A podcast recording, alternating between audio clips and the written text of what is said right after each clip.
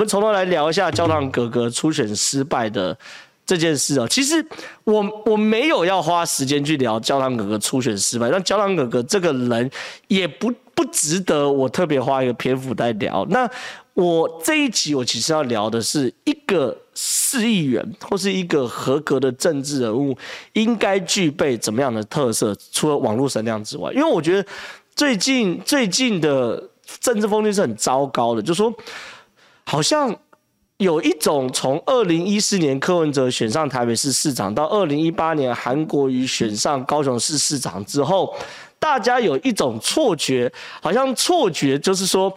只要可以在网络上创造高声量，他就适合当台湾的政治人物。哦，我觉得这个错觉是非常非常大的错觉，这错觉大到一个歪掉，大到一个歪掉。那结果怎么样？这两个二零一四年当然最网红、最网红的政治人物就是柯文哲，二零一八年最网红、最网红的政治人物就是韩国瑜。那这两位，我坦白讲，在我的观念里面都是很很负面的教材啊，很失望啊。那如果认同，我觉得柯文哲跟韩国瑜是很负面的教材的话，刷爱心，好吧，刷爱心，让让我感受到一下，应该是这个状况。所以说很明显嘛，就是说你有好的网络声量，或不是有大的网络声量，不代表你是一个好的政治人物，这是很明显的，这是很明显的状况。那焦浪哥哥呢？我觉得他有一点是要复制这样的状况。那复制这样状况之后呢？哎，我觉得民进党支持者的眼睛是雪亮的，就是真的是雪亮的。就是说最后呢，他们后来的初选的民调的结果嘛，因为第一名的是林延凤哦，林延凤我跟他常常在节目上同台，他也常常来来来来上我的节目哦。哎，NK Base。N K 比 Sarah，他说，可是这两个还是有吸到票，对对，所以说我觉得就是因为这两位有吸到票，所以才会让很多人产生一个错觉，就说这个因为这个。声量高等于可以当选哦，我觉得这是个错觉，这是错觉。那哎，赶快哦！如果你有想要问什么问题的话，赶快留言。好，那结果就是说，这个民进党的候选人里面呢，包含林世忠，包含哎，第一名是李延凤，我其实蛮意外。李延凤是呃，士林北投的行动 iPhone 嘛，对不？我在这边也公开推荐他，我觉得李延凤很优秀，他也常常来来上九十号客诉的节目。那我在跟其他节目上也有同台了哈。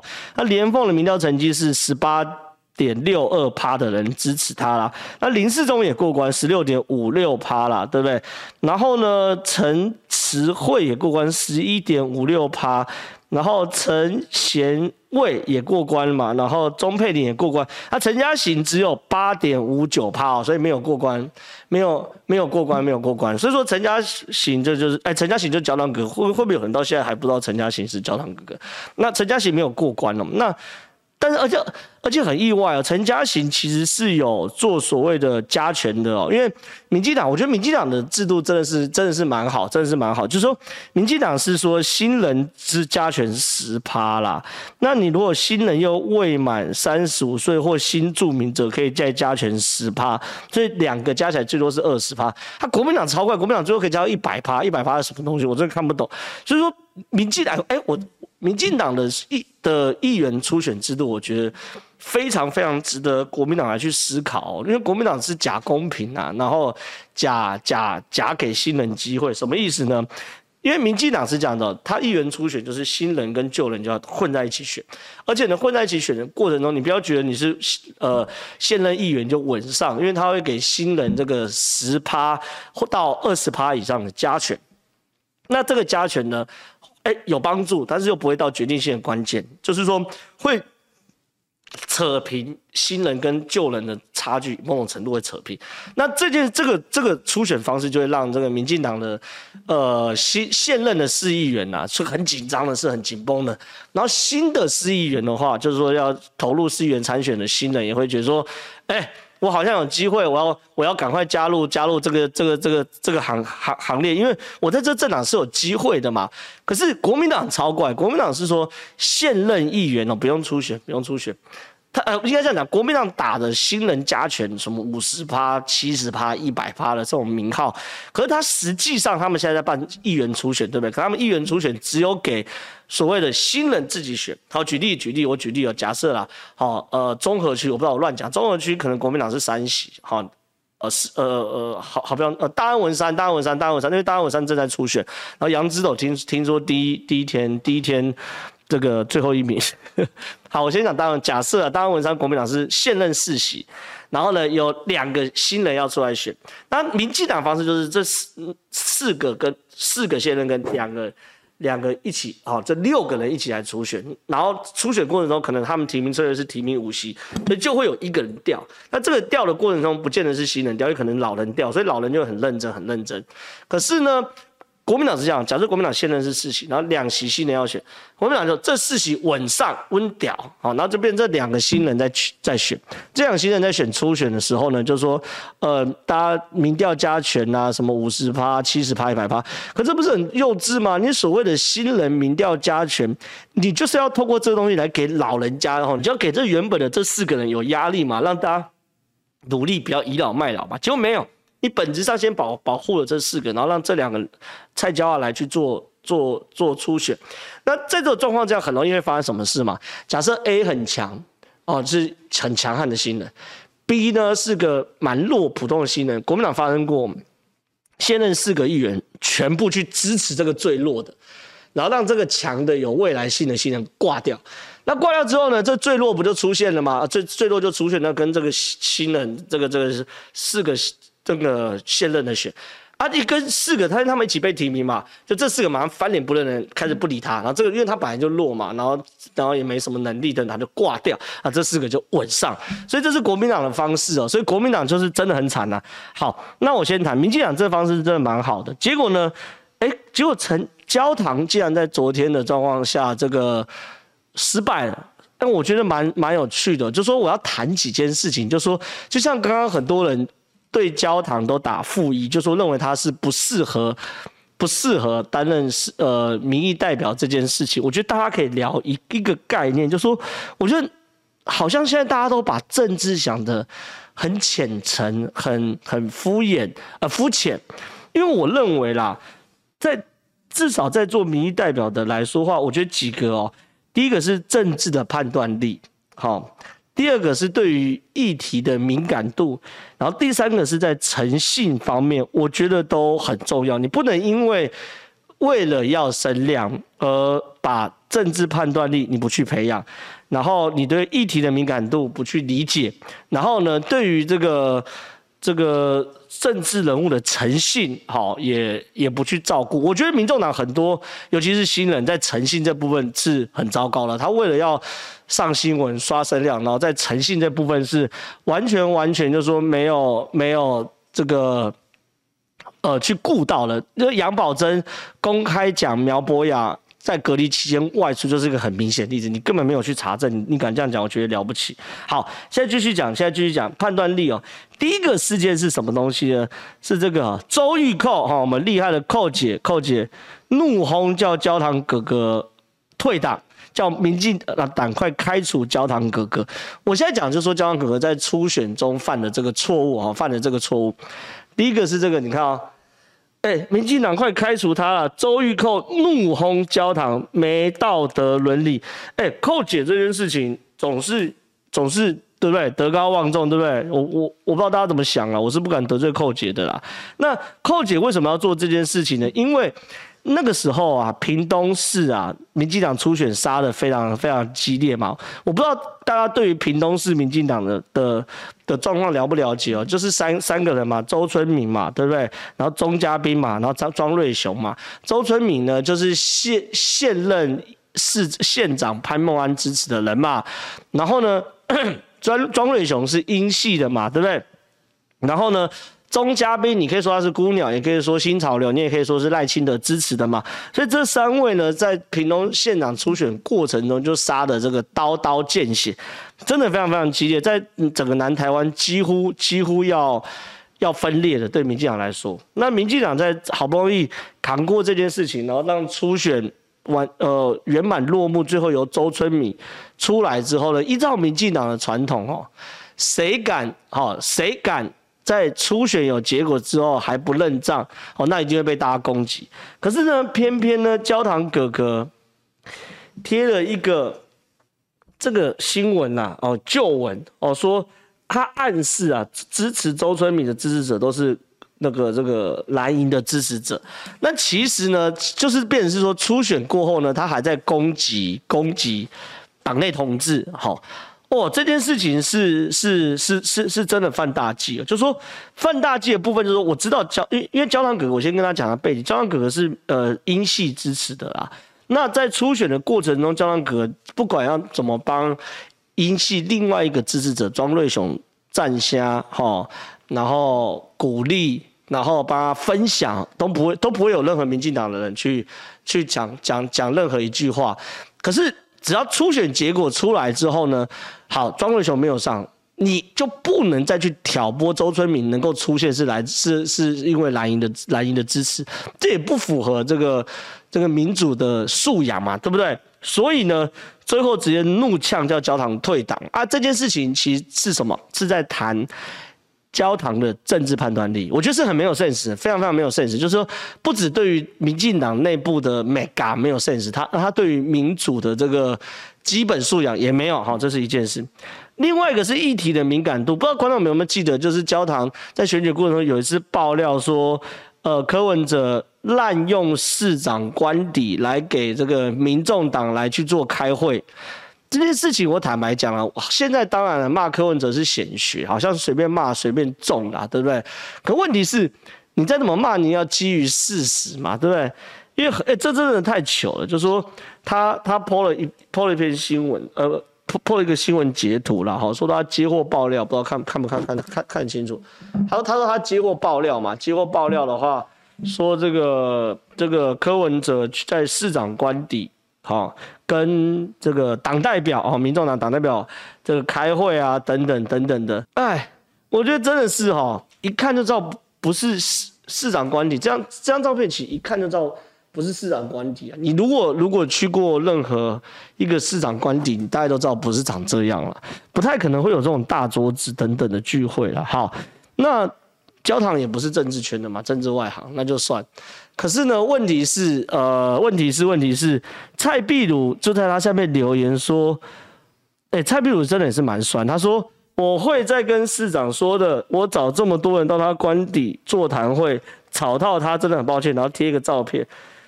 其实已经在暗示了嘛，不知道结论大家记不记得？就是说，因为这个市场管理根本不是柯文哲市场管理，是旧台北市市场官邸啊。现在已经这个就是这个活化了，他在这个徐州路四十六号啊，就是现在变成一个餐厅，大家都可以去喝咖啡等等等等等等的嘛，对不对？好，蔡壁如已经在暗示你，你你这爆料是乌龙爆料。就更有趣的是，焦糖哥竟然还在下面留言说。不用抱歉啦，至少你这次有多想一下，没有去台北市政府，有进步了啦。我肯定蔡委员，哎，焦糖还不知道他自己爆料错误，哎，还不知道自己爆料错误，哎，结果呢，下面大家整个把焦糖酸到一个酸到一个歪掉嘛，所以表示说他这个的敏感度是很差的，就第一个。那么屏东部分，他介入谈的是政治判断力，这谈的是敏感度是很差，你对于新闻的敏感度是很糟糕的，甚至你要选台北市议员嘛，对不对？那台北市旧市长官邸的活化是一个台北非常重要的这个这个古迹或古文物的活化的一个案例，你连这件事情都不知道，然后蔡壁如留言的时候，你也没有想去 Google 看看，说哎。怪怪的，没有哎、然后还觉得自己一副赢的，说哎，不用道歉，因为这这次你至少有多想一下，没有去台北市政府有进步了，我肯定蔡委员，哎，既然还可以这样，这是这个是彻底彻底很惨嘛，对不对？非非非非常判断力。最后一个我觉得最重要，好，我觉得政治敏政治判断力跟议题敏感度都可以透过训练。最后一个我觉得是诚信问题，这件事情是。我认为对于政治人物最重要、最重要，也是我对现在对民进党一直以来，呃，民众党，抱歉，也是我到目前为止对民众党来说很感冒的一个一个一点，就是说，我觉得政治的状况互相攻击，当然是天经地义、理所当然。有有关注我的粉专人都知道，我满手血腥，我天天也没有到天天，但我常常就是抓到一个人的漏洞，一刀杀下去，他就血流成河。我常常这样子，可是。你不能为了攻击人而说谎话，或者说你不能为了要垫高自己讲谎话。另外一件事情是，焦糖哥哥在去年十一月十号嘛，他在脸书上说他要参选士林北投的这个市议员，这这这当然是好事情。那有媒体去采访他，那媒体去采访他的时候呢，他就跟《镜镜周刊》呐哈周刊去采访他，他就跟《镜周刊》说，呃，有其他参选人怕他风头太盛，既然主动表示愿意用金钱交换，要求他不要在此区参选，讲讲蛇牙疼，好，这蛇牙疼。那，对，这也涉及到政治判断力。你政治判断力怎么那么差啊？就是，哎，这是违法的。所谓违法，就是说，因为法律其实有规定，有蛇蛇牙疼条款，法律有规定说，任何人不可以用金钱或什么样去蛇牙。一个人要在那边选，你应该让他选去蛇牙的话，你是犯法的。所以，你讲出这句话的时候，你就要想到你在指控一个犯罪事实，就如同。你说你在看到你家巷子口有人杀人一样，就如同你在你家巷子看到有人这个这个这个放火一样。OK，好，那这种蛇压吞这件事情哦，蛇压吞这件事情，当然啦，你想要垫高自己嘛，说我真的很强，所以有人要拿钱来跟我蛇一样，马上就有人去告发说焦糖这蛇压吞，请检察官介入调查。那检察官就把焦糖传过来了，传过来就会问啊。那你有没有有人跟你说一样是谁？讲清楚嘛，我我要查。结果呢，焦糖竟然在，因为后来公文都被人家被人家这个调出来了哈。本案件经法务部调查局台北市调查处通知陈嘉行到场说明，并其哦其表示哦其就指陈嘉行表示，没有人以金钱或其他利益换其放弃参选。亦未向记者说有人出钱要他退选之语。该报道首弄标题及内文系媒体为创造点阅率而刊登，之先前已致电记者更正标题，而内文修正较困难，故未更正。哎，焦糖简单讲，焦糖被被被被被调查处叫啊，哎，你这手淫鸭吞，我要查。那手淫鸭吞。你你你怎么样呢？你说说呢？他说：“哎、没有啦，这件事情我我我我没说过，是一周镜周刊乱搞。哎、他推给镜周刊，那那当然就有人跑去问镜周刊记者啊。镜周刊记者超无奈，他说：当时是你讲的，你讲的，我这些东西我都有录音录录音呢，兄弟，你这样推给我是对的吗？镜周刊记者后来都有在媒体上讲，所以这件事我记得陈什么陈三金哦，陈陈三金就在。”他的 Facebook 上痛骂焦糖没有诚意或等等的嘛，所以我，我认为啦，这件事情一你的判断力也不好，好就是哎、这蛇形鸭灯，你难道没有想过，你讲出这句话就跟有人你去指控有人杀人放火一样，一定要立案调查了吗？这是一件事。另外一件事情，你说谎嘛，对不对？你说谎，你的诚诚信会有问题。所以这些事情呢，然后后来呢？你被剪掉抓过去的时候，你又不敢承认，你又推脱，所以哎、有个网友说软弱没肩膀，对，有有有这样的味道，有这样的味道。所以说这三件事情啊，其实我觉得显示焦糖并不是个坏人，我觉得他应该不是个，他应该可是诚信不太好。我觉得大大大体而言，应该不是个坏人呢，应该是个一个一个一个一个不知道怎么讲哈，不不形容了。但是你你一你是。哎、我觉得这件事我要讲哦，他他是儿童台的哥哥，对不对？我不是瞧不起儿童台哥哥哦，就像民众党个推出来是麦当劳女孩一样嘛，对不对？他说：“哎、你们为什么要瞧不起麦当劳女孩？麦当劳女孩也很辛苦啊，在麦当劳打工的。”他讲的，我觉得他们在转移标题哦。我们不是瞧不起麦当劳女孩，我们也不是瞧不起儿童台哥哥姐姐。像最近中和有一个空姐来说：“呃，你们瞧不起空姐，我们也不是瞧不起空姐，而是。”你们只有这样的经历，就想要直接来参选当民意代表，是你们在瞧不起政治。这很这这这个这这应该很好理解。比如我李正浩，完全不知道儿歌、胶囊带动唱什么，我一过去就电台说，因为我李正浩有名，在政治圈大家认识我，所以我要当这个头牌的这个儿童的幼幼台的哥哥。这这也是我在瞧不起悠悠台啊。另外一件事，比如我李正浩，因为政论分析啊、大家很喜欢。我走到空姐这边说，你们这些都没有专业，我要当座舱长。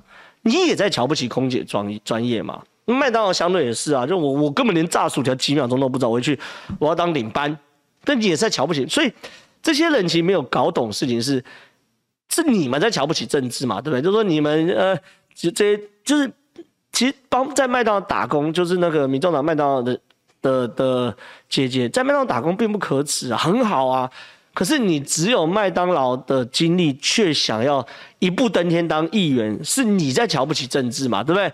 我很多朋友，比如黄子哲，我不知道大家喜不喜欢，应该不喜欢居多了。但是你不能否认，他在这个这个圈子二十年了，然后刚刚落选，初选落选，还在为当议员而努力。卓冠廷，好，他入行十年，二零一二年入政治，还不算之前在当记者的时间哦，光在政治这行就十年了，好。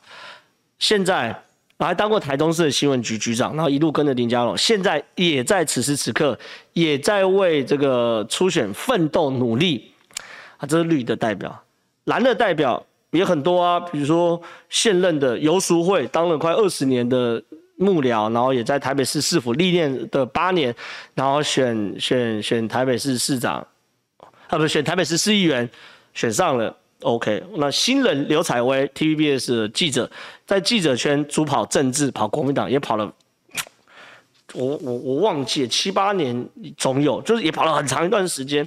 你看每一个人都是在这一行，这一行都都都都是奋斗很久，然后才会有机会，然后可以比较更上一层楼嘛。所以说，我觉得啦，教堂或者说一些瞧不起政治的人，我觉得大家可以去。